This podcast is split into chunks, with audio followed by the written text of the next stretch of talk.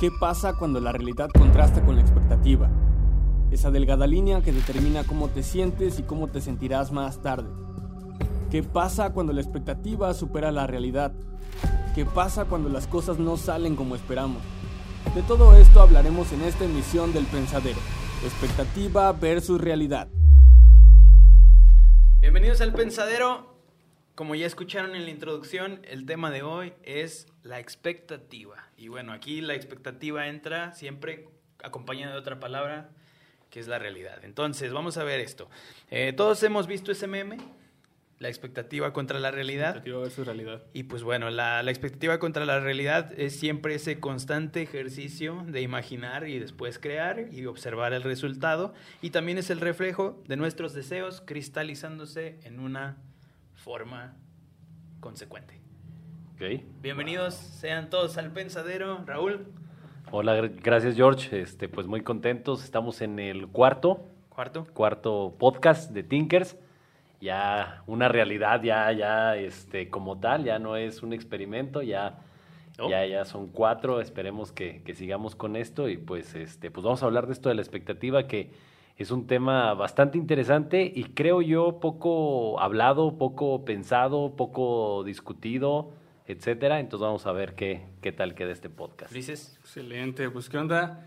Ya cuarto podcast, digo, hemos subido que dos o tres. Dos. Yo creo que ya por ahí vamos a subir el, el primero, que fue el piloto. Yo no estuve en el pasado, así que lo saludo con gusto en esta emisión. Y pues aquí vamos a darle cuál es tu expectativa. ¿Cuál es, primero, cuál es la expectativa de este podcast? ¿Vinieron con expectativa o...? Al Chile no mucha, ¿verdad? que venimos a enfrentar, porque es que creo que justamente ese es un, un, un punto interesante. Entonces, vamos a definir expectativa. La, la, la primera definición que aparece al googlear expectativa es el supuesto más probable. Ok, O sea, ajá. cualquier cosa que supongas la más probable, esa es la expectativa que vas a tener generalmente. Entonces hay expectativas eh, a expectativas.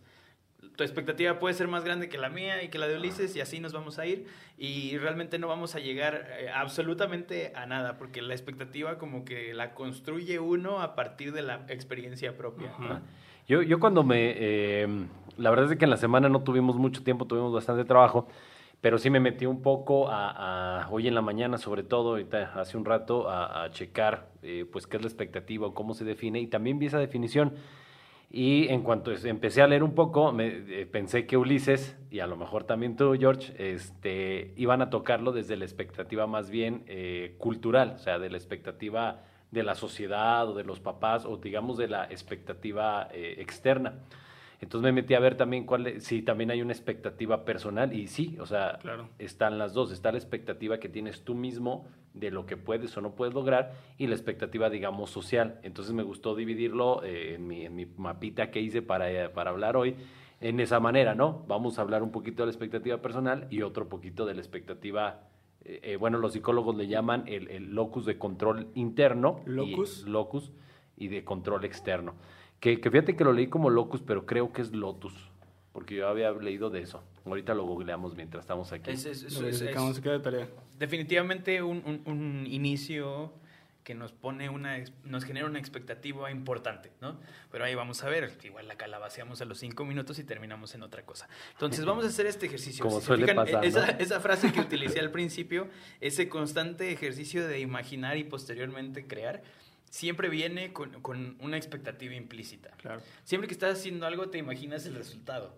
Y eso es normal porque pues esto no es matemática en donde el resultado va a ser eh, el resultado, no va a variar porque hay toda una serie de reglas que indican que el resultado va a ser uno en específico. Fíjate, Cuando está- me llamó la atención la que, que dijiste es suponer algo. O sea, creo que toda la expectativa viene de imaginar algo, eh, suponer algo que no ha pasado. O sea, es todo totalmente fuera del presente. Exactamente. Y entonces, para esto, quiero que entremos justamente al, al- al ejemplo que creo que va a ser el, el- en el que nos podemos entrar para A ver, empezar a entrarle.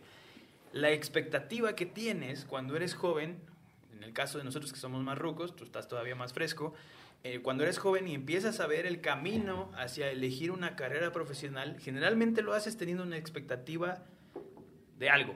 El trabajo que voy a tener, la actividad que voy a realizar, el dinero que voy a ganar, el estilo de vida que estoy buscando, etcétera, etcétera, etcétera. Y ahí hay un montón de expectativas a las que me, con las que me voy a, enfrentar y al final lo voy a tener que comparar con qué? Con la realidad. Por eso siempre viene acompañado. La expectativa es una, la realidad, es, otra. Y muchas veces sí va a coincidir y eso va a estar fenomenal, pero pues bueno, la vida no es tan feliz como la gente lo pinta, ¿no? Digo, no para todos. yo, fíjate que de esa, de esa parte yo estaba viendo que, por ejemplo, la expectativa eh, en, cuanto, en cuanto a lo personal, en cuanto a lo, a lo interno, es que, eh, bueno, todo lo que hacemos, pues obviamente tiene que tener una cierta motivación. este, y después de ahí viene, por ejemplo, la diferencia entre lo que deseas. Pero lo que deseas no es lo mismo a lo que esperas. Entonces ahí, ahí hay una diferencia. Por ejemplo, yo deseo eh, tener mucho dinero, pero esperas tener mucho dinero y ahí es en donde es diferente. Muchos chicos ahorita del examen de ingreso a la universidad desean entrar a la universidad, pero muchos no esperan entrar a la universidad. O sea, ¿por qué? Porque no han hecho el esfuerzo suficiente para lograrlo. Pero la pregunta también sería, ¿por qué no han hecho el esfuerzo suficiente? Creo que ah, eso de, de, lo que deseo o lo que espero viene mucho de esa impronta o el autoconocimiento que tienen las, cada persona. Porque pensaba yo, creo que uno, mientras es niño y va creciendo, estamos bajo el yugo de nuestros papás y ellos toman las decisiones por nosotros y, nos visten de una manera, nos alimentan de una manera. Interesante que es escogido la palabra yugo. Ahí, estoy, exacto. Aquí sí, es como... Yo, yo que ya soy papá, yo lo vería más bien como bajo la protección y tutela. ya no, ya no es el yugo, ¿no? Digo, cuando no tenía hijos, pues a lo mejor decía, no, los papás te someten y todo, pero a lo mejor ya cambiaría un poquito las palabras. bueno, bueno, pero básicamente vas creciendo y no tienes que, o sea, las responsabilidades, o más bien las decisiones, no las tienes que tomar tú, entonces la responsabilidad no es la misma, que es lo que hablamos en el, en el segundo podcast, ¿no? Claro. Y cuando creces y tienes que tomar tu primera decisión como más consciente o más eh, pensada, digerida. De qué vas a estudiar o si vas a entrar, a, qué universidad vas a entrar, entonces creo que viene acompañado del miedo. Y, ese miedo de, la decisión que estoy tomando es la correcta, porque ya cualquier cosa que se desencadene, y ahora sí me pertenece esa, esa reacción, o toda acción conlleva una reacción, y entonces ese miedo desencadena también la inseguridad. Y creo que son las emociones primarias que determinan la expectativa. Si yo tengo miedo y tengo inseguridad, entonces no voy a creer en mí. Y si no creo en mí, no voy a esperar entrar a la uni aunque lo desee. La, expectativa queda todavía más ahí colgada, ¿no? Digamos, eh, por, por así decirlo, no es algo que está como palpable o algo que estoy teniendo en cuenta. Pero ¿de dónde viene esa expectativa? Sí, pues creo que es algo, es un constructo, de, a final de cuentas, del contexto que cada uno tiene. De la, por eso la, realidad está siempre ahí presente. Por eso siempre cuando, cuando se menciona está la expectativa y la realidad. Y el ejercicio que hace el meme, por eso es tan bueno. La expectativa es lo que estoy haciendo algo, esperando que suceda y se convierta de esta manera. Ajá pero la realidad termina siendo a lo mejor muy diferente, ¿no? Que el meme lo toma muy así, el meme lo que hace totalmente es agarrar el ejemplo que tú te lo imaginas así gigantesco y termina siendo el panqueque todo chorreado porque no está bien cocinado, ¿no? Que eso es una, un efecto muy natural del ser humano, sí, sí, sí. porque realmente la expectativa que tenemos se, construye en base a la experiencia que tenemos. El ejemplo que yo veo, por ejemplo, y puedo dar una situación personal, es eh, la carrera con, con uno se le imagina, ¿no? Ajá, sí. Yo personalmente me imaginaba teniendo este trabajo fantástico en el que iba a viajar por el mundo eh, escuchando música y eh, conociendo artistas, eh, bueno, más bien el trabajo artístico de las personas y difundiéndolo por todo el planeta, ¿no? Esa era la, la, expectativa, ¿no? La realidad terminó siendo completamente diferente, que ojo, a mí no, no me decepciona creo que todavía estoy en camino pues de poder aquí rodeado de artistas, o sea, ¿qué te quejas bien? No, más que, Fíjate que eh, está bien interesante porque este, está bien interesante porque, por ejemplo, la, la expectativa tuya es la expectativa de prácticamente todos los centennials, de todos los generación Z, que ellos, la mayoría piensa que va a estudiar una carrera y que terminando va a viajar por el mundo. Entonces, es, es como también ese, ese, eh, eh, esa pertenencia a una cierta generación o a un contexto que ya sea la televisión, ya sean los macrofenómenos, ya sea un montón de cosas externas a ti te van dictando también eh, qué es lo que debes de esperar de, de la vida profesional, de O la ¿Qué es lo que la sociedad espera de ti, no? A mí fue una ¿De película. alguna manera? Yo vi una película y dije, "Es- yo quiero eso. ¿Cuál fue? ¿Vieron, vieron una película que se llama Almost Famous? Eh, no. No, es un- es una película que dirige Cameron Crowe, por cierto, si no la han visto, tienen que ir, buscarla y verla. Este es, es- es un chavito, eh, es un chavito muy joven del que está estudiando la prepa y que descubre que es más, más joven de lo que él cree. O sea, le ocultan todo el tiempo su edad, él no sabe que, que está un par de años adelantado a su, a su edad escolar porque la mamá es profesora de universidad y le enseñó varios grados antes, entonces entró siendo muy chiquito a la escuela Ajá. y cuando se da cuenta que pues lleva varios meses de adelantado, se le, se le bota la canica al niño y empieza pues como a tratar de encontrar otras cosas. Crisis Ajá. existencial. Y no, no tanto, pero No. o sea, realmente todo se define a que él empieza a tratar de hacer algo con ese tiempo que tiene extra y, termina, termina yéndose con una banda, fingiendo ser alguien mayor de edad inclusive, Ajá. y lo contrata Rolling Stone, que es una, es una historia real porque a Cameron Crowe le pasó, es algo autobiográfico del director, a él le pasó, él escribía para una revista siendo un jovencillo de unos 16 años Ajá. y de repente lo busca Rolling Stone de, oye, escribes bien, queremos que hagas esto. En aquel tiempo de teléfono, de disco, de no internet, de telégrafo y todo esto, Ajá. y lo buscan, lo contratan para que escriba para, para, para la revista y siga una banda y se va de gira con una banda. Ya. Fíjate que me recuerda eh, el efecto Pigmalión. El efecto Pigmalión es, bueno, ha pasado por varias, eh, creo que empezó en Estados Unidos, eh, estudios, pero de aterrizándolo ahorita a la cuestión de la expectativa y de, educativo, que es finalmente donde estamos, Tinkers y todo esto, es que eh, hicieron un experimento, me parece que en California, en donde eh, había, no sé, 250 alumnos y creo que el número era como 50 y tantos o 60 y tantos chavos escogidos al azar. Y les hicieron una prueba de IQ a todos los chavos, a los 200 y tantos, y escogieron a los 50 o 60 y tantos chavos y les dieron una calificación, o sea, eh, falsa, de que eran chicos sobresalientes, así pero por mucho, que eran mucho más listos que el promedio, pero eso no era verdad. Entonces, eh, a los maestros les entregaron el reporte. Y les dijeron, mira, Juanito y Miguelito y Los tal. maestros también tenían resultados falsos. Los, ajá, y los maestros no sabían. O sea, los únicos que supieron eso fueron los psicólogos del Sí, los experimento y los directivos. Ajá. ¿Y qué es lo que pasó? Al final del curso, los chavos que falsamente eh, eran los más inteligentes terminaron siendo los más inteligentes. Entonces el efecto Pigmalión también. ¿Qué tanta expectativa hay de ti? Y eso, y eso pasa mucho en clase. Yo lo he platicado con los chicos que cuando un profesor dice, ve a un alumno que le cae bien o algo, generalmente ese alumno termina haciendo un buen papel como alumno, porque finalmente pues es también esta parte de nosotros tenemos el resultado dependiendo de, de- de- del contexto en el que nos vamos desenvolviendo y de la expectativa que crean en nosotros. Incluso yo eh, en, en una ocasión cuando daba eh, una materia que se llama eh, teorías de comportamiento organizacional en carreras de administración y mercadotecnia, les hice un experimento, eh, el cual digo, este, a lo mejor alguien puede decir que qué manchado, Ya sé pero- por dónde va. como, como el podcast Después de pasado, este eso va a terminar mal. Eso va a terminar mal. Eso va a terminar mal. Hice un experimento, estábamos viendo pre- precisamente todo esto, los, los, este, los experimentos de Elton Mayo, de, de- de todos los, los, los teóricos, este, Maslow, Taylor y todos ellos de, de- de- del comportamiento organizacional.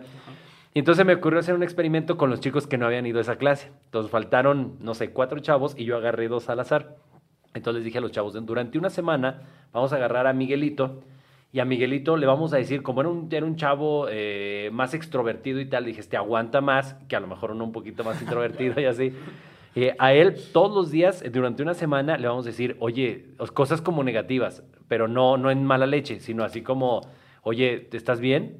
¿Por qué? Pues te ves como pálido. Oye, ¿estás bien? Este, y, y así todo lo que opine y todo lo que diga todo el salón, vamos a confabular y le vamos a decir cosas así como, oye, te ves más demacrado, te ves más gordo, este, ponte a hacer ejercicio, o sea, como cosas así. Sí, sí, sí. Y- y agarramos a otra persona que era más bien introvertido y tal de los que había faltado, y a él fue todo lo contrario. Son decir cosas positivas. Ajá, incluso era un chavo que, bueno, lo hice dos veces, en dos ocasiones. Una, en una de ellas Bueno, era un... hizo 15 veces. Cada semana escogía una. Saca No. su carpeta. Uno de ellos los está sí. Y, y ese chavo, pues generalmente no participaba y no estudiaba, era un chavo burro, pero también era así como, bueno, un chavo, un chavo no tan, no tan participativo y tan académicamente. Y entonces toda la semana también este fue el propósito, ¿no? Incluso eh, los primeros días llegaban y, oye, te ves muy bien, y se asustaba, pero luego después como que empezó a agarrar una actitud así, hasta inflaba el pecho. Sí, pues Y- le generas confianza. Pues de Un- pero, pero era muy notorio físicamente, era muy notorio, hasta incluso se empezó a, a- a procurar más y todo esto, ¿no? Y en, en- en la clase lo participaba y decía una tontería y yo, no, oye, qué buen punto de vista, no lo había visto de esa manera, la verdad es de que, wow, o sea, fíjense lo que dice el compañero, es impresionante el punto de vista. Y entonces suspendimos, suspendimos el experimento porque como a los cuatro días, tres días, eh, al que le decíamos puras cosas negativas, faltó. Pero faltó dos días seguidos, generalmente faltaba un día y Hundido así. en la depresión. Ajá, faltó, faltó tres días. eh, al tercer día ya no, ¿saben qué? Eh, mándenle un mensaje y díganle que era prueba de un experimento. Y se enfermó. Afortunadamente se enfermó nada más de la gripa. Nunca supimos, porque tampoco fue un experimento tan controlado, nunca supimos si fue por el experimento o fue casualidad que se haya enfermado, pero, pero sí estaba muy irritable. Los, los últimos días estaba muy irritable. Le decías, o sea, Roberto. Hola, Roberto. Saludos para Roberto, exalumno. Espero que estés bien, Roberto. Y... Sí. De hecho, saludos al manicomio. Este, eh, eh, le- hola Roberto, y, y se enojaba, o sea, ya ni siquiera le, le tenías que decir nada. Oye Roberto, ¿qué? Ya sé que me veo mal, y, y explotaba, o sea, se volvía muy Wow, mira con- Qué feo caso, ¿eh? Ajá. Entonces, eso es parte del efecto Pigmalión y es la expectativa también que tienes de cada uno de tus alumnos, de tu pareja, que es, es lo, también lo que platicamos con el psicólogo, con los psicólogos en la Claro. ocasión pasada, ¿no? Si tú estás, me vas a poner el cuerno, me vas a poner el cuerno, Sí. estás improntando inconscientemente y puede, no estoy diciendo, no estoy justificando, pero puede suceder que tú mismo seas el responsable de lo que está No voy a sucediendo. escuchar como George, pero es como el meme de, carnal, la mente es muy poderosa y hay varios experimentos que, que, bueno, van más como energía, pero a mí me decía un compa con el que platicaba hace tiempo, si tú le empiezas a decir a alguien, oye, si te ves como más, como que te ves medio demacrado, ¿no? Como que te ves medio pálido, oye, tus ojeras, Ajá. oye, como que te ves enfermo, se va a enfermar, o sea, indudablemente se va a enfermar. Y también está ese experimento No, de, también, de- de si- las... Si te hace caso, ¿no? Creo que aquí es donde entra esa parte. es que si lo sugestionas, Pero nunca te han dicho, ¿te ves mal? O sea, que Sí. te digan, ¿te ves enfermo? ¿Estás bien? Y, y- y aunque tú sepas que no, como que sí le dudas un poquito y dices, claro, te, ¿por va- te vas a ver al- No lo Creo, esperabas. creo que Ajá. también depende mucho de cómo estés tú de abierto en el momento en el que alguien te lo dice. Hay, hay veces que Puede te ser. lo... Porque si te das cuenta, afecta más cuando te lo dice alguien que conoces, alguien cercano, Sí, cuando alguien X llega y te dice, oye, estás bien feo. Pues igual si llegas y le dices, ah, chido carnal, o sea, está todo bien. Pero si llega alguien, por ejemplo, y ese es un ejemplo muy común, si llega la morra que le gusta un chavito... Y es la, es la morra que le gusta, y la morra que le gusta le dice, oye, estás feo". bien pinche feo. Ese cuate se va a ir para abajo, Sí, claro. ¿no? A que si llega tu compa y te dice, estás bien feo, le va a decir, ¡a huevo! Pues no pasa nada. Sí. O sea, sí, Como tú. es como, o sea, ajá, creo que, creo que sí. Ahora, regresando al, tema de la expectativa, porque a lo mejor eh, el chavito, que la chavita que le gusta, le dice, estás bien feo, tenía una expectativa muy alta para la chavita. Ah, Y con el camarada no, o sea, tú sabes, y, y eso también sería como cuestión de, de verlo. En las redes sociales, una, fíjense, las mujeres suben una foto y, que, y cuáles son los primeros comentarios que hay. Las amigas que le dicen, estás Estás guapísima, hermosa. aunque esté haciendo el ridículo, porque digo, también hay chavas que suben una foto en donde no se ven para nada bien, se ven mal, y todas las amigas, o las, las mejores amigas, o las más cercanas, no sé, o las parientes, o lo que sea, estás hermosa, tú más, amiga, como tú. Ajá. El mundo necesita de esa gente que te Sí. echa porras, que estés bien. No, sí, o sea, y, y- y qué pasa si tú ahorita subes una foto, George, acá sacando músculo, lo que sea, o algo acá vanidoso? O, por ejemplo, ahorita que está de moda también eso de, de- de eh, subes tu story a- al, al Instagram y pregúntame algo, ¿no? o sea, los camaradas te van a preguntar puras jaladas y te van a, te van a, No, te y van a ofender. va, porque a mí me da mucha risa el, el, el pseudo influencer, que es esta persona que le, le tira a ser influencer, pero lo siguen 10 personas y pone, "Ah, Ouch. ¿qué quieren ver? Y, Ouch. y, y ponen, pregúntenme algo, y, y de rato ves que ya borró la historia porque nadie le pregunta. O, o ya no sube las respuestas, ¿no? Porque fueron dos y no estaban tan chidas. Pero, pero la expectativa es que tú como hombre sabes que tus camaradas no te van a hacer comentarios positivos. Sabes que te van a hacer comentarios bien negativos y te, se van a burlar de ti y no te agüitas. Por, precisamente porque no, tienes- esperas. Desde mi percepción, sí te afecta, no conscientemente en el primer plano de tu realidad, pero todo eso se queda en el inconsciente Ah, bueno, sí. y después va actuando y después te va a- haciendo como la bolita de nieve que te vas a empezar a sentir medio inseguro y no vas a, o sea, no sabes cuál es el origen, o sea, ya después de un mes que te sientes como medio, ya, ya te ves al espejo y dices, oye, como que Aquí sí, hay- hay- medio hay- feo, no te pones a pensar, fue a raíz de que Claro. esta morra me dijo que estaba bien Sí, pinche no, feo. pues eso es lo que se saca ya en terapia y después de Claro. tantos canales y que a lo mejor ya después descubres que, putz, era tal cosa que estaba por ahí Cuando enterrada. tenía tres años. Digo, bueno, también ahí quién sabe, pero también como que si actuamos todo el tiempo a conciencia de que necesitamos de todo eso, creo que nos vamos a tardar 50 millones de años en avanzar. Y bueno, puede que por eso estamos como estamos en este mundo tan extraño, Sí. que la neta cada vez está más sensible ante las cosas menos indicadas, podría ser, y menos sensible hacia lo que realmente requiere que seamos sensibles y empáticos. Pero bueno, creo que ya eso es parte, Otro un tema. tema completamente diferente. Algo que quería mencionarles es, es justamente como parte de esa de esas de- definición tan simple que yo traje al principio acerca de la expectativa, venía un pequeño comentario que decía que generalmente el, el resultado diferente a la expectativa genera algo que se llama decepción, que es Claro. pesar eh, causado por un desengaño. Entonces, pues la expectativa generalmente viene como un... Es el una resultado triste. es el- exactamente. Eh, a- al- al- el desengaño es una reacción a la expectativa justamente y creo que aquí el problema viene a ser ese. ¿Qué hacemos cuando el- el- la realidad no coincide con la expectativa que teníamos? Porque eso es muy común. Ujú. O sea, mientras que hay gente que dice, chin, no salió como yo quería, por ejemplo, y lo veo muy comúnmente con, con una persona que, que sigo en, en redes que está aprendiendo eh, a hacer cerámica, por ejemplo. Y yo veo que le echa muchas ganas, pero me da risa lo que hace cuando no le sale. Dice, estoy haciendo esto y te explica lo que está haciendo y, ves ¿Y y luego sale el producto y está ahí en gacho, pero lo que a mí me da risa es que esta persona se lo toma de esta forma, ¿no? Ajá. O sea, dicen, hombre, me quedo en gacho, expectativa, realidad y siempre sube eso y luego sale cuando... Pero de manera positiva.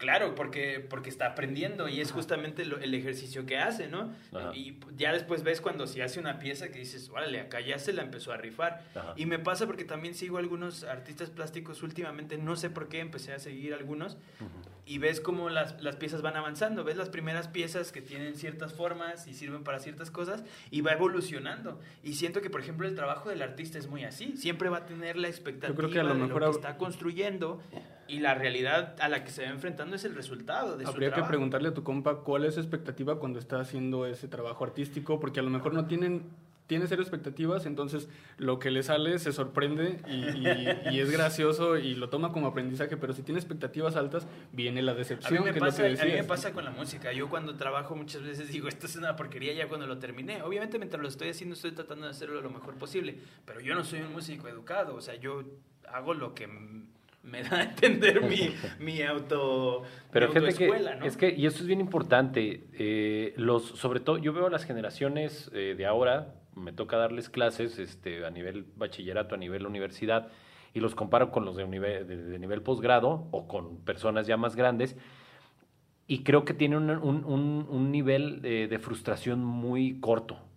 Mm. Eh, ahorita los chavos, o sea, este cuate es- entiende que, que a través del proceso va a ir mejorando.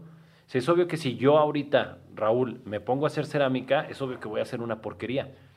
Pero el punto es que, ¿qué tanto puedo tolerar hacer 100 porquerías antes de que me salga algo bien? Claro. Y, por, y lo veo mucho también en la cuestión de, de, por ejemplo, los podcasts y todo eso. De chavitos que hacen dos videos, lo platicamos el otro día, hacen dos, tres videos y ya con eso esperaban ser influencers, cuando el proceso pues es bastante largo. Y no tienen la viralidad que quieren y se retiran. Ajá. O toman un curso de algo así de, de súper corto y ya con eso creen que son los mejores o los expertos y, es que y pues creo es que complicado. La, la, expectativa se construye basando en lo que, en lo que buscas como objetivo casi siempre. Si el Ajá. objetivo es demasiado grande, pues tu expectativa obviamente va a ser muy diferente. Ajá. Y creo que eh, de, depende cómo lo simientes es donde lo encuentras. Por ejemplo, Ahora, no está mal tener una, un objetivo y una expectativa alta. Claro. Pero sí tienes que pensar que, En lo que para conlleva. lograr algo, exacto, para lograr trabajo, algo es necesitas hay que los recursos. Y hay que saber diferenciar entre objetivo y expectativa, ¿no? Claro. Si, si lo confundimos, entonces ahí es cuando va a venir la- hasta la depresión es- al final es- porque no te salió como querías. Creo que eso lo, lo podemos ver y lo puedes relacionar mucho a lo mejor incluso con, con algunos deportistas. Por ejemplo, los jugadores de fútbol tienen una expectativa normal de normalmente de llegar a la primera división y ganar muy buen dinero y algunos dependiendo de las presiones que tengan es a lo mejor este eh, apoyar a sus familias, rescatar a toda la familia, un montón de cosas. Es una expectativa bastante fuerte, pero ¿qué es lo que los va a llevar a eso? Es la constancia y el trabajo y a veces y disfrutar suerte. ese trabajo. Claro, y a veces también la suerte de que te vea la persona indicada Claro. en el momento indicado, porque pues bueno, alguien que se dedica a algo tan, tan, tan efímero hasta cierto punto como el fútbol, un, un- un- o sea, una mala racha te puede costar tu carrera, ¿no? Y es algo también medio complejo hasta cierto punto. Entonces, Me gustaría que agregar, la- agregar una palabra. Vamos, sería- eh, a- antes de guarda esa palabra, guarda esa palabra, tenemos que ir a un corte, porque... Porque nuestros patrocinadores, nuestros patrocinadores exigen, ¿no? Exigen también. Venga dinero, Eh, volvemos al pensadero. Regresamos al pensadero. Y pues bueno, después de estos importantes infomerciales, si les podemos decir así, este, bueno, Ulises, tú tenías por ahí unas preguntas con las que, cuales vamos a ejercitar un poquito eh, el tema que estamos discutiendo. Así Es que- correcto. Pues ya habíamos hablado ahorita de, de las emociones que, que generan, que, que generan la, la expectativa. Hablábamos de la inseguridad, hablábamos del miedo, hablábamos incluso de pues todo esto del miedo al fracaso, a no ser suficiente. También lo platicábamos en el, lo platicaban ustedes porque yo no estuve, no me invitaron al podcast pasado. Cierto, estuve atrás en los controles. Eh, ahora me gustaría platicar de o preguntarles cuáles son las las patologías o cuando ya se hace físico, cuando ya se, se presenta físicamente una emoción generada por la expectativa. Yo lo asocio mucho hacia justamente la palabra que mencionaba hace un momento, que es la decepción, pero sobre todo la frustración. Por ejemplo, en la, en la conferencia que, que, que doy normalmente y que, que la di hace poco acá en Tinkers, hace poco, fue hace un año, Fue hace un pero, año. pero Hace bueno, fue, hace, fue hace poco, si Sí, lo vemos así, tiempos pandémicos. Eh. Pero bueno, era justamente eso, ¿no? El, el enfrentarte a una expectativa muy grande puede generar frustración si no somos capaces de, de entender que si la expectativa no se cumple a la realidad, pues a lo mejor es porque me faltó justamente lo que mencionábamos hace, hace un momento, ese trabajo, ese sacrificio o esas ciertas acciones que van a llevar a que, a que se aproxime cada vez más a la realidad. Y también entender que puede ser irreal eh, que todo salga tal y cual como lo planeas, Claro. idéntico y una calca. Porque, De hecho, sería raro Exacto. que sucediera así. ¿no? Enfrentamos un montón de factores que están fuera de nuestro control como para que todo sea perfecto todo el tiempo, ¿no? Entonces, lo primero yo creo que sería eso, cuando se convierte en un problema real es cuando estamos hablando de frustración, ¿no? Cuando llegamos a un punto en el que se convierte en algo que, que genera ese, ese estrés, ese pesar, es donde se vuelve... Yo- fíjate que yo, yo pienso, digo, no soy psicólogo, pero Creo. haciendo hasta ahora, no soy, no soy tan psicólogo. Serás Este, matemático, científico, pero... de, de psicólogo a psicólogo. no, este, pienso que, que también depende de cada quien. Estamos en un mundo en donde como que generalizamos todo, pero realmente, o sea, por ejemplo, una pareja, ¿qué, tan, qué cosas son buenas hacer en pareja y qué cosas son malas? Pues depende de la pareja. O porque habrá unas parejas que les gusten algunas cosas, habrá parejas que no toleren esas ciertas cosas y hay otras que se pueden tomar inclusive hasta, hasta de juego, ¿no? Entonces, yo también creo que es qué tanto una persona puede soportar la frustración. Y, y lo pongo en este ejemplo. Yo, a mí, luego yo cuando opino de fútbol siempre me regañan porque todo el mundo es experto en fútbol y yo soy el menos experto, ¿no? Yo nada más juego y meto 15 goles cada juego. no, no es cierto. Yo me Pero, otras historias. otras historias, ¿verdad? Aquí en la cancha de al lado, bueno. Este, pero por ejemplo, yo veo eh, que hacen mucho la comparativa entre Messi y Cristiano Ronaldo. Y todo, no, Messi es mejor y no sé qué. Pero Messi está en un equipo en donde tiene unos jugadores que le pasan el balón cada cinco segundos y le pasan el balón justo en el pie para que la meta. Digo, es muy bueno Messi, no digo que no.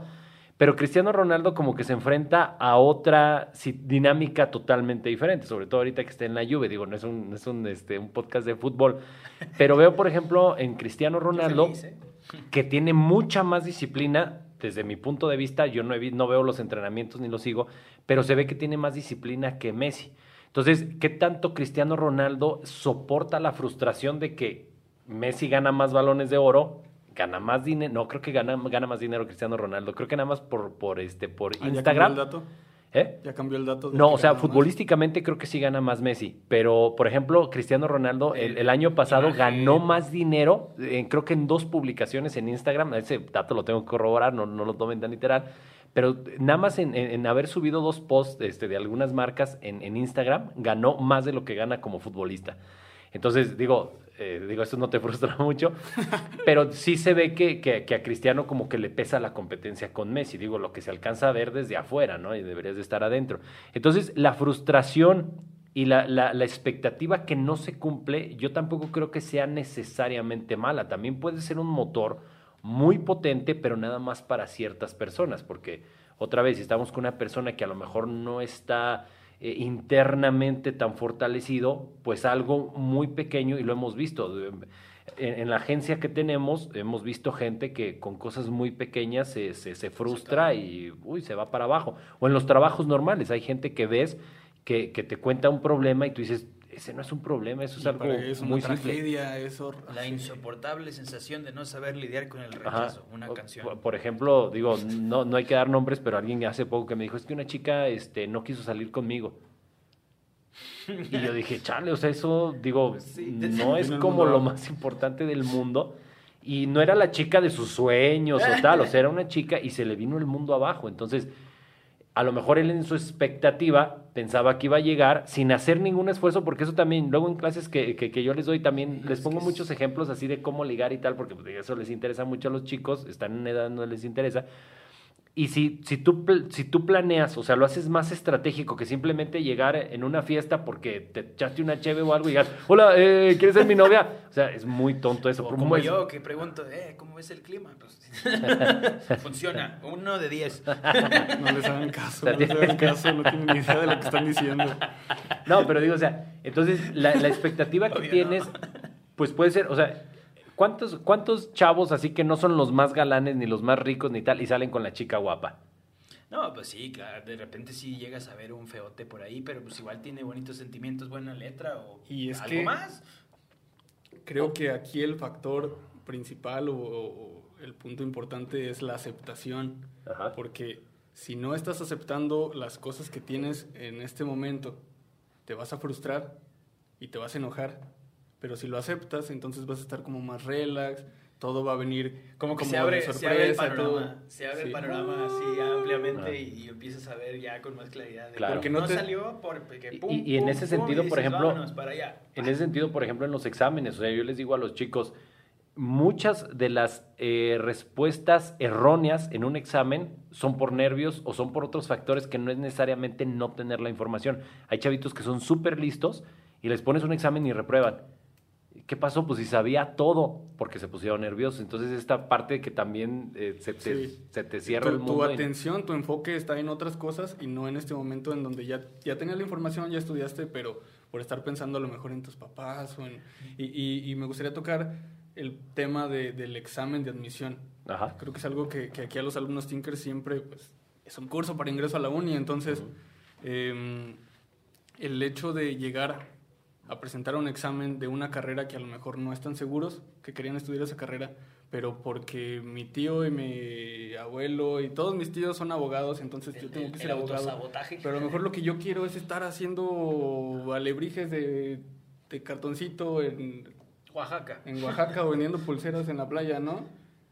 O cantando en una obra teatral, no sé, pero la expectativa y todo ese, ese peso que traigo en la espalda es lo que me está haciendo llegar bloqueado a un examen.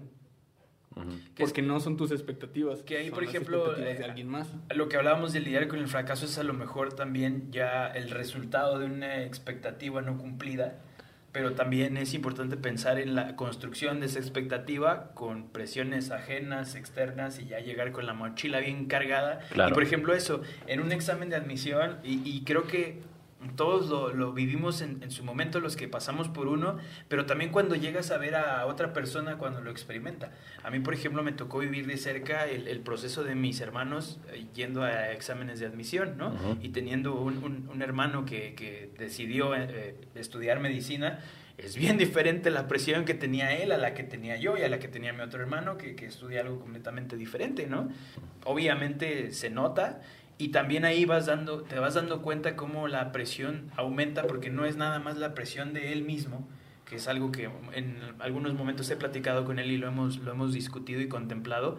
La presión que yo me puse era gigante, pero también tenía una presión que me ponías tú como, como hermano interesado y que me ponía mi mamá como mamá interesada. Y no es una presión que, que, que hayamos ejercido nosotros. Mala de- fe. no, Ah. sino, sino, hey, ¿cómo ves? Porque, por ejemplo, yo sí le preguntaba, oye, si, si no pasas, ¿qué vas a hacer? O sea, pero nada más como mantén la idea de que puede llegar a pasar, ¿no? Ajá. No lo hacíamos en un, en un, en un mal afán. Sí, pero, inseguridad, eso Pero eso es una, a fin de cuentas, eso es una presión con la que carga esa persona, ¿no? Pero fíjate, también, también está una, una chica acaba de venir este, a, a entrevista de, de trayecto de vida profesional conmigo y me dice, es que yo primero quería estudiar medicina y luego estaba viendo estomatología y ahora, ahora estoy viendo entre mercadotecnia y administración. Y hijo, o sea, como que sí está raro, ¿no?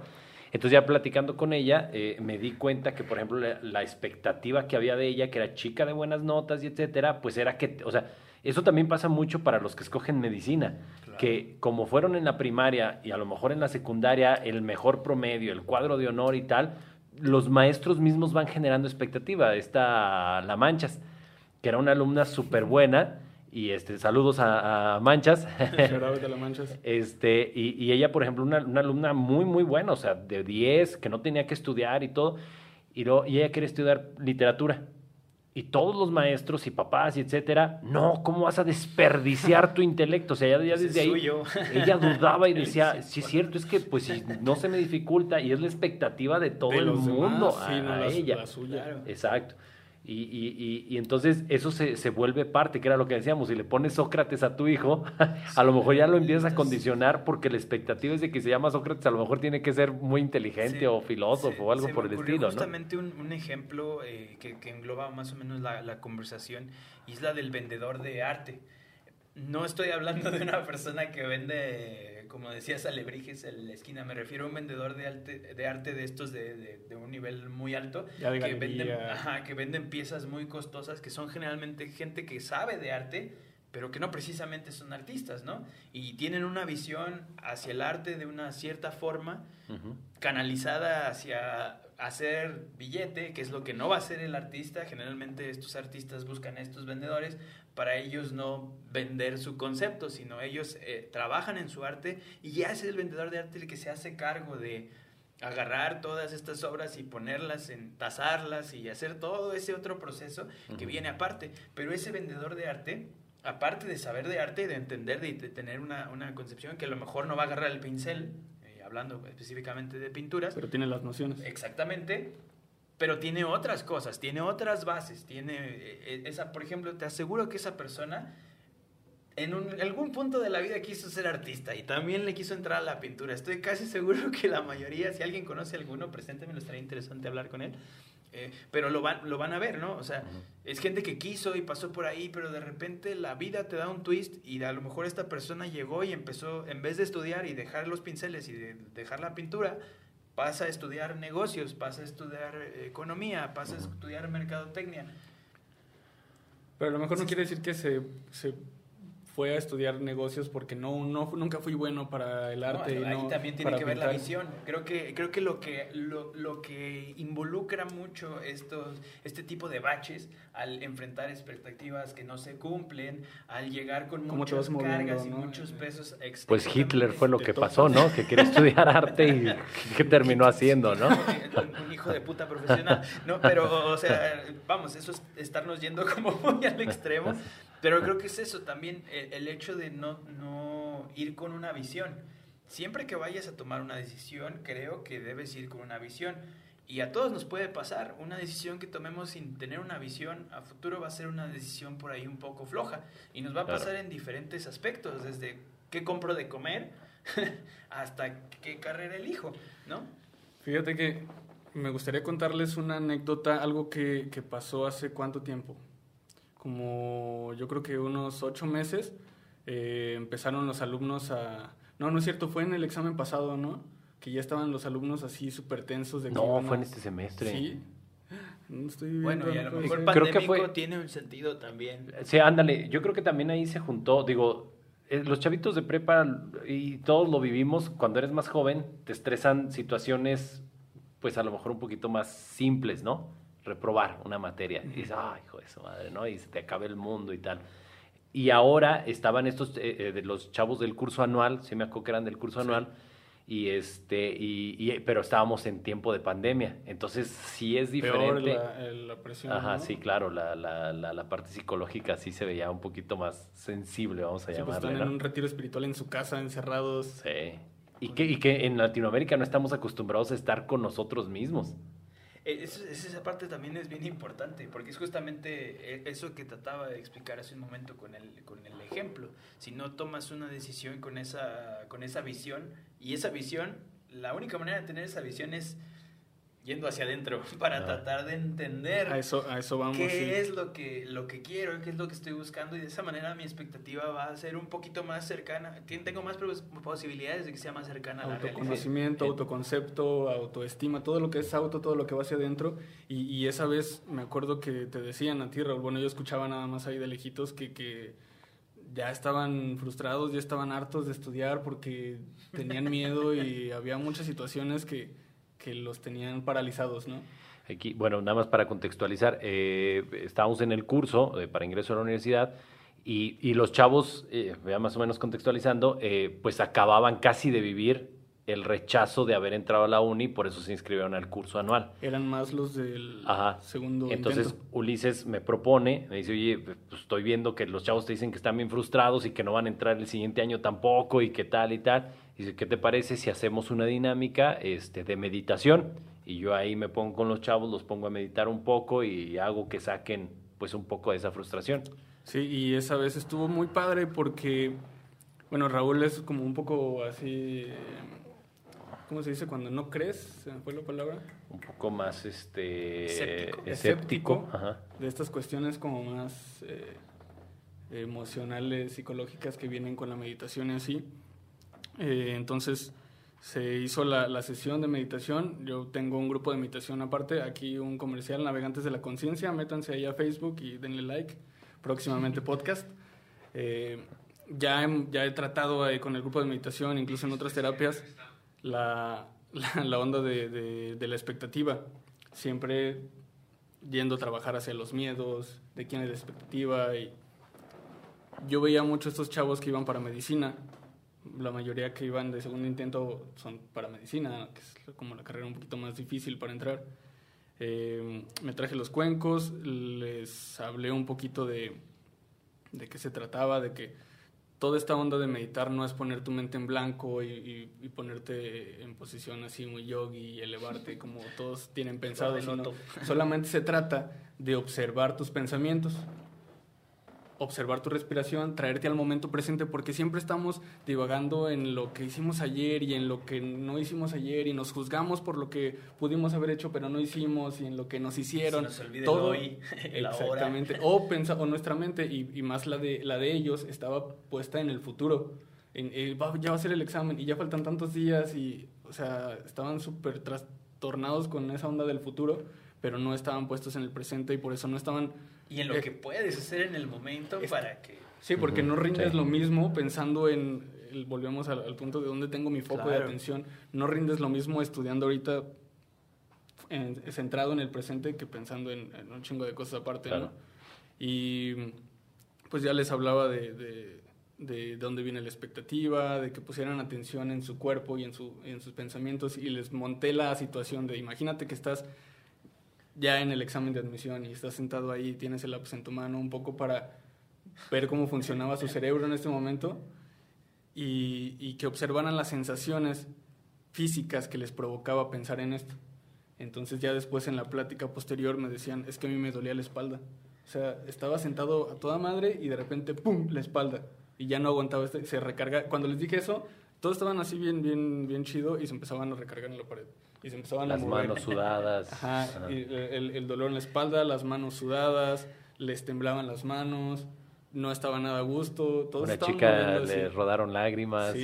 o sea, sí estaba. Y al, final, les digo, y al final les digo, es que todas estas emociones después se vuelven patológicas y no nos damos cuenta. Eh, eh, la expectativa desencadena enojo con uno mismo, enojo con los demás, porque también esperamos cosas de los demás, aunque digamos que no esperamos cosas de los demás. y no te decepcionas de las personas, te decepcionas de la expectativa que tienes de las personas. Después viene la ansiedad. La ansiedad, le platicaba con Raúl hace rato, para mí me gusta decirlo que es como una olla de presión. Todas las emociones que no tratas en el momento y que tratas de ignorar ahí, se van sumando y se va calentando la olla de presión. En un momento va a explotar y va a ser un ataque de ansiedad, va a ser un ataque de pánico, va a ser una crisis existencial. Y después de eso que viene la depresión. Entonces todo va así hacia abajo, ¿no? y algo que también se me hace bien chido y siempre lo platico ahí en Navegantes es esta estructura de la realidad desde mi percepción que viene de primero son tus pensamientos, luego tus emociones, tus acciones y tu calidad de vida. Si no pones atención en lo que estás pensando, en, el hecho de, decir, sí deseo entrar a la uni, pero es que no soy tan bueno para entrar a la uni. Tu pensamiento no está directamente relacionado con, lo que va a pasar con tu acción. Entonces, tus pensamientos determinan tus emociones porque depende cómo lo que pienses de ti o lo que pienses de los demás, vas a empezar a sentir cosas. Te vas a sentir decepcionado, te vas a sentir triste o alegre. Y, si, si, estás alegre y, vas a estar activo, vas a hacer muchas cosas, te vas a poner a estudiar, vas a hacer apuntes, acordeones, lo que quieras. Si estás triste, estás decepcionado y estás aguitado, no vas a tener ganas de estudiar. Entonces, esas emociones determinan tus acciones y al final tus acciones determinan tu calidad de vida. O el resultado. sí, el, resultado. Que es justamente el, resultado, la realidad. Y es el círculo vicioso. Toda la expectativa que construiste. Claro. Y bueno, creo que eso es, eso es, hasta ahí creo que hemos dado unas vueltas interesantes, pero creo que empezamos ya a coincidir muchas cosas y creo que es el momento perfecto para aventar todo el vórtice del pensamiento. Entonces, ¿con qué cierres, Raúl? ¿Qué te llevas de todo este choro mareador que nos aventamos? Eh, últimos cincuenta y tantos minutos. Mira, yo creo que, y sobre todo enfocándolo a los chavos, quiero, quiero hablar de, dos ejemplos. Uno es eh, de los chicos, sobre todo en medicina, que es en donde se ve, creo yo, como el mayor eh, frustración por la situación también de las expectativas. Me tocó, este, o me ha tocado ver, por ejemplo, chicos que, que se frustran mucho y, pues eso es, es triste, es lamentable, porque bueno, hay chicos que no se preparan acá con nosotros en Tinkers y, y, reprueban el examen de admisión. Y cuando llegan acá con nosotros, pues sí llegan en, unos estados anímicos muy, muy malos. Dicen, es que yo sí creía que iba a entrar y no sé qué, sobre todo en la parte de medicina. Pero porque ellos tienen una expectativa de que creen que el examen de admisión de la uni va a ser como un examen de la preparatoria, que otra vez les digo, generalmente los chavos de medicina o muchos de ellos son los que llevaban promedio de 10 no están acostumbrados ni saben lo que es reprobar un examen y cuando llegan y no entran, híjole, mis papás van a estar bien decepcionados, siempre fui el cuadro de honor, siempre. O sea, también creo que eh, tu expectativa no se debe de confundir con una idealización de, del mundo o del contexto. O sea, equivócate, no pasa absolutamente nada. O sea, si no entraste, pues échale ganas. Si realmente es tu vocación, si realmente es lo que quieres, dale por ahí. Lo importante de cuando estás estudiando, aunque sea para un examen, es el aprendizaje que estás teniendo, no el resultado. Que otra vez volvemos, qué tan importante es el, el objetivo o el fin y qué tan importante es el camino. Si nada más estudias para pasar un examen, eso no te va a servir prácticamente de nada. A lo mejor nada más va el resultado, pero al primer semestre, al segundo semestre, al tercer semestre te van a correr porque no habías aprendido realmente. O sea, no lo hiciste por aprender, por tener el conocimiento necesario. Y otra cosa es que también eh, la expectativa, y este también puede ser un mensaje para los papás, o sea, de hecho, si, si, si, si, si pueden etiquetar a sus papás, también sería bueno. Eh, hace semana y media más o menos me frustró mucho que una chica que va para medicina precisamente me dice, oye Raúl, este, ¿sabes cómo es el psicométrico de la, este, el psicológico de la, de la Politécnica? Y me llamó la atención porque yo sabía que iba para medicina y le digo, sí, pero tú para qué quieres saber? Me dice, lo que pasa es que mi mamá me inscribió al examen de la Politécnica. Y le digo, ¿Y por qué te inscribo al examen de la Politécnica? Porque yo sé que la Politécnica ofrece ingenierías, mercadotecnia y administración y se acabó. Entonces, este, me dice, sí, es que me inscribió por si no entro a medicina, pues me meto en ingeniería.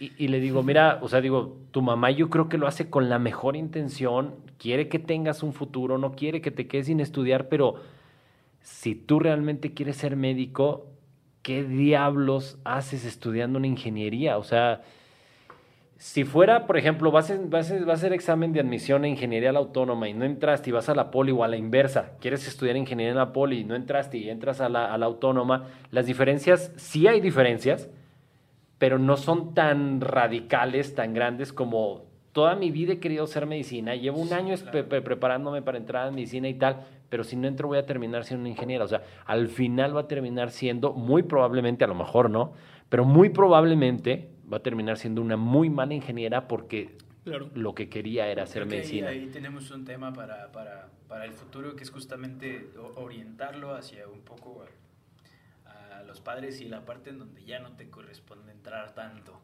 ¿no? De, de, de, de sí, dejarles un poquito que, ¿no? que se equivoquen y, y, y, y, este, y que hagan pues ahora sí que tomen sus propias decisiones, sí, ¿no? Al final todo es aprendizaje. Claro. Y bueno, yo, yo con lo que me quedo más y, y, lo que me gustaría como dejar, y es algo que es como la idea con la que casi siempre vamos y venimos a, al respecto, es justamente esa, ¿no? La parte de la visión, eh, tratar de buscar tomar las decisiones con un poco más de, de, de visión y con un poco más de cuerpo, es decir, voy a construir una expectativa basada en lo que yo tengo, en lo que yo puedo dar y en lo que yo puedo generar para que pueda ser un poco más realista. ¿no? Si yo carezco de un talento, a lo mejor tengo que saber que no va a ser el resultado a lo mejor el que me estoy imaginando, uh -huh. pero si lo estoy haciendo, pues mínimo ya puedo estoy mejorar, eh, poco puedo, a poco acercándome y es justamente eso que mencionábamos hace un momento, el trabajar siempre el trabajo te va a llevar a resultados porque vas a mejorar y vas a ejercitar ciertas cosas y cada vez te vas a desempeñar de mejor forma. Y eso viene también acompañado de, de, de entender nuestra realidad y, y, y, reconocer el entorno que tenemos. Eso siempre nos va a ayudar a, a tomar buenas decisiones, a, a entender qué hay y qué no, con qué cuento, con qué no cuento, para ir tomando decisiones cada vez más, este, pues más adecuadas a lo que uno va tomando. Y eso que dijiste hace un momento también creo que es lo que nos tenemos que quedar, eh, o sea, surrare humano esto, o sea, la vamos a cagar una y tres mil veces, pero creo que es importante reconocer que es parte del proceso de la vida en general. ¿no? Claro, no equivocarte tampoco tanto, Ah, y también cada que te equivoques capitalizarlo, porque también hay, hay personas que se equivocan y a la semana se vuelven a equivocar de la misma sí, manera, nada más no cambia. Nada. Exactamente. ¿Cómo, cómo dice, que... ¿Cómo dice el Gabriel? Está bien tropezarte con una piedra, pero enamorarte de la piedra, Ajá. ya, ahí ya no está correcto. chido, ¿no? Y es justamente a donde digo esa, esa frase me gustó. Saludos para Gaby. Y, y, nos, quedamos con, nos quedamos con esa, nos quedamos con esa. Pues a mí lo que me gustaría, o con lo que me quedo de este podcast, me gustó mucho esta interacción que tuvimos. Eh, indaguen, indaguen en, en, en, lo que quieren ustedes, separen la expectativa de sus papás, de su familia, de la que ustedes tienen, porque mm, después de ahí van a venir los problemas y acepten las situaciones tal y como vienen. Mediten, mediten y no con mediten les digo, no es ponerse en estado zen y prender un incienso y hacer toda una atmósfera budista. Meditar nada más es sentarse y, y observar qué están pensando y qué están sintiendo porque si no saben qué están pensando y qué están sintiendo, no van a tomar las decisiones más acertadas y uh -huh. después se van a dar topes eh, de pared, ¿no? eh, aceptación, acepten las cosas tal y como vienen, no tengan expectativas tan altas para dejarse sorprender de lo poco que viene.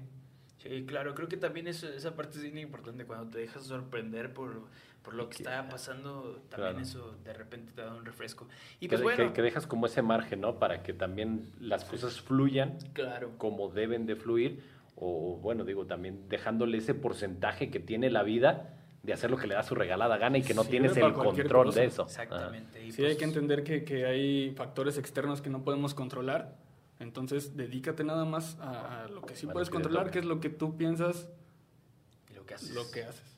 Correcto, y pues bueno, hasta ahí llegamos en este en esta edición del Pensadero, la verdad un tema interesante que nos dejó varias cosas ahí como rebote y eso sí, pues no nos hagan caso, solo estamos aquí pensando, piensen con nosotros, cada quien se lleva sus conclusiones, Exacto. no somos un manual de instrucciones, absolutamente, no somos eh, expertos en muchos de los temas, pero lo que hacemos es justamente compartir las experiencias que, que vamos Claro. encontrando y lo que vamos leyendo y lo que vamos eh, encontrando por ahí repetir el, el- creo que el mismo punto de la, la semana pasada si, si de repente se encuentran en, en alguna situación que requiere ayuda pues busquen la ayuda no esa esa la tienen que buscar Claro. y a lo mejor no estar en Facebook ¿no? Síganos en Facebook, síganos en Instagram, síganos en YouTube. Estamos subiendo contenido bien chido. Ahí Tinkers Media en YouTube, eh, Tinkers en Facebook, Tinkers MX en Instagram Instagram, ajá. y en TikTok. Ahí después a ver qué subimos, pero ahí estamos también. Y pues nada, síganlo checando. Si conocen a alguien que quiera venir al podcast como invitado, que tengan algún tema interesante, o ustedes también nos pueden proponer algún tema que quieren que tratemos, también ahí en los comentarios este, pónganlo, por favor. y pues ahí seguimos ahí se ven la.